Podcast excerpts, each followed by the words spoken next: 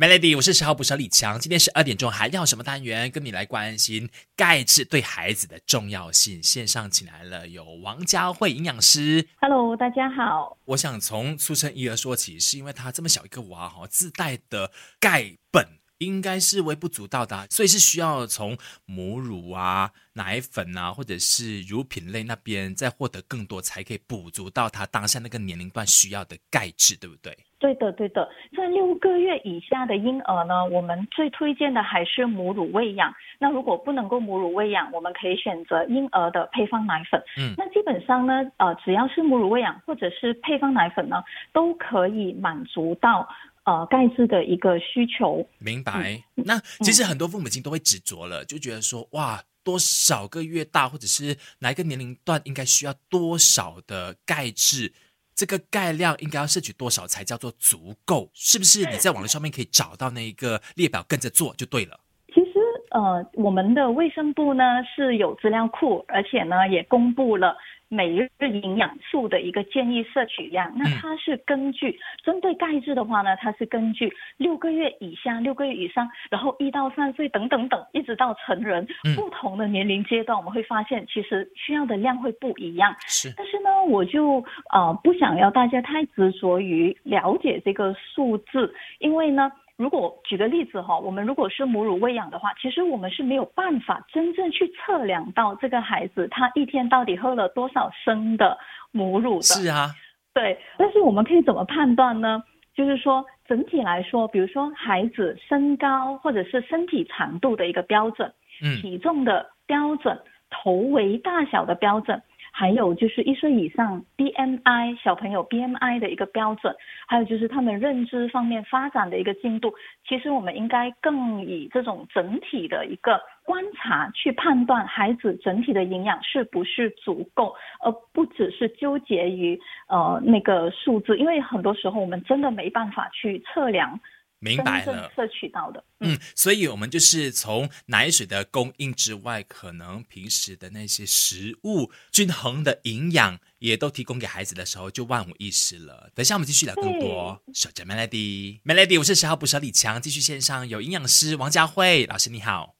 大家好。OK，虽然说我们有一个指标说哪个年龄段应该要摄取多少的钙量，但是，呃，佳慧说不要执着，就是你只要让孩子都摄取到营养，就应该没有问题了。包括从这个奶水的部分，再来日常饮食，也是能够满足到我们人体所需要的每一天的钙量，是吧？对的，只要我们呃执行的是营养完整均衡的一个饮食概念，嗯，基本上呢，六个月大以后的孩子就我们就要开始锻炼他们健康饮食喽，要开始是固体食物，所以这个呃部分是很重要的。OK，其实如果我真的要给孩子补钙的话，多吃哪些食物是合适的呢？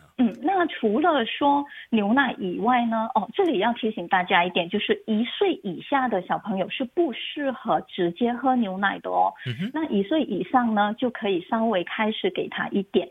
那其实除了牛奶以外呢，还有很多的绿色的蔬菜呢，呃，像西兰花啦、芥菜啦、啊法法苜蓿呀等等啊、很多的全谷类啦、大豆、豆腐、豆类等等的，都是钙质的来源。所以呢，多样化的食材才是最好的一个方法。佳慧，你可以帮我再提醒一下一个重点吗？刚刚你提到一岁以下不可以直接饮用牛奶的原因是什么？嗯，OK，好。那以下的小孩呢，不适合直接喝牛奶，那是因为牛奶里面的一些呃蛋白质的一个结构，对于小朋友来说，一岁以下的小朋友来说是非常难去消化的，嗯所以我们才会有配方奶粉啊，嗯就是因为不能够直接喝牛奶。是的，所以等一下我们继续再聊一下。诶，看到孩子如果他长不高，牙齿有问题，是不是就是缺钙了？这个时候是不是呃，除了平时的饮食上面要补钙之外，直接吃钙片是不是最佳的选择呢？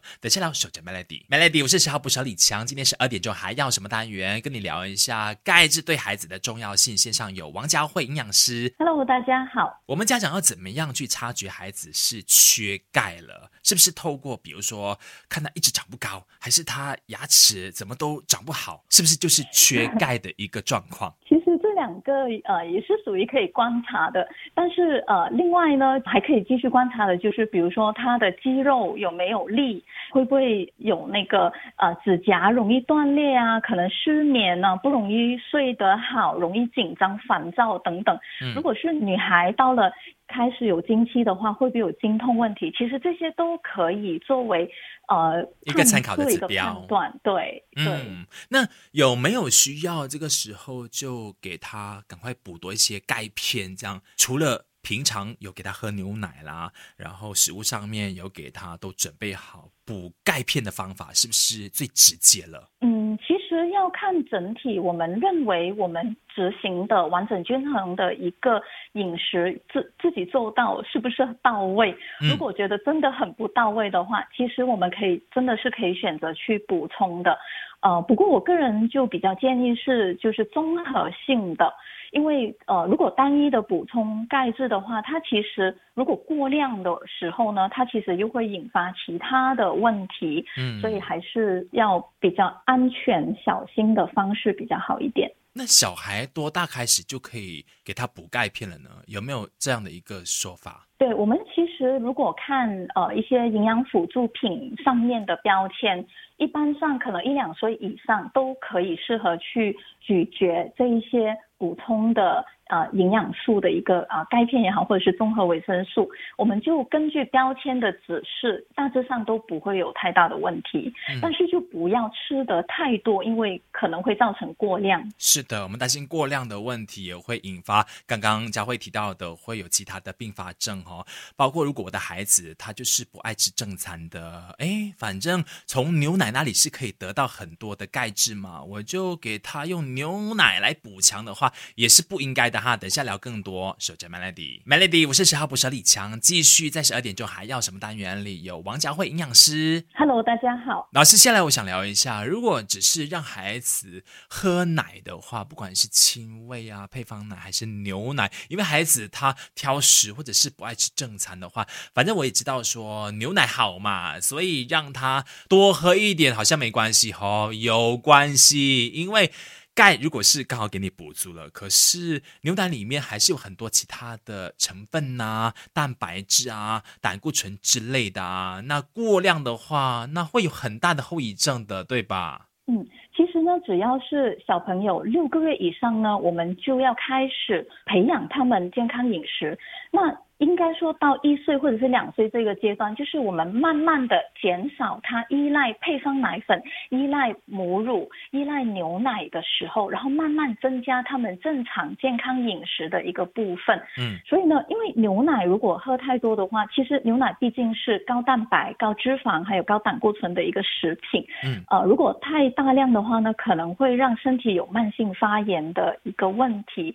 呃，所以还是回到完整均衡的一个饮。食最关键，而且呃，很多亚洲人呢，其实有乳糖不耐的问题的，嗯，呃，就喝了过后可能会容易泻肚子，让肠道容易有受刺激的感觉，所以如果是这样的话，就不适合喝太多。当然，这边还是要再提醒多一点点关于钙过量的严重性，可能父母亲就会愿意再把关严谨一点了。OK，那如果说血液里面有太多的钙呢，一般上它是因为新陈代谢出现了问题而导致的。嗯，但是如果说可能通过摄取营养辅助品而导致太多的话，可能会带来一些肾结石的风险，或者是妨碍其他矿物质的吸收，比如说铁。锌、镁、磷其实对小朋友都很重要，但是如果钙质过量的话呢，就会影响这些矿物质的一个吸收，所以就不能够整体的支持到孩子的全面的发育了。了解了，等一下再请呃佳慧来提醒一下，说其实老人家才会有钙质流失的问题吗？小朋友也会吗？继续守着 Melody，Melody，我是十号补小李强，继续十二点钟还要什么单元？有王佳慧营养师，Hello，大家好。小朋友就是很努力的在保钙吸收钙的过程，其实，在吸收的过程当中，是不是也同时在流失？嗯，是的，其实呢。嗯，钙质在我们的骨骼和血液当中有它自己的一个新陈代谢和循环，每一天都会有钙质被吸收，然后每一天也会有钙质被流失，它是一个循环。但是小朋友流失的那个速度是比较缓慢的吧？应该是说小朋友吸收的钙质的速度会比较快快一些，对，哦因为他们正在快速发育的时候。嗯，那但是呢，如果说呃日常饮食有不健康的，让这个钙质流失更快的话，那其实也是对小朋友来说也是不好的。饮食不健康而导致钙质流失的很快。对，比如说爱喝汽水、碳嗯，酸饮料，它其实就会增加我们钙质从骨骼当中流失的一个速度了，或者是很不均衡的饮食，比如说呃都是肉多过蔬菜这样子高蛋白的，它其实也会让我们钙质流失的比较快一些。嗯，OK，其实我们人类啊，到了哪个年龄段的时候，这个钙质的吸收已经到了一个饱和点，你那个阶段就应该更要注意保存好你原来有的骨本。其实呢，从我们出生一直到大概三十岁的阶段，是我们吸收呃钙质进入骨骼最强最好的一个时间段。那到了三十岁之后呢，这个吸收率就会比较就会开始下降。嗯，那对于女士来说呢，到了更年期过后，也就是四十五岁到五十五岁之间呢，就会开始流失的更多，因为我们荷尔蒙改变的一个关系。嗯嗯嗯，谢谢王佳慧老师分享那么多，提醒了我们大人哈，到了一定的年龄段的时候呢，这个钙本很容易就会流失掉的。什么该做，什么不该做，我们要清清楚楚的哈，这样才有办法呢，继续的让我们的晚年生活快乐跟健康。谢谢王佳慧营养师分享那么多。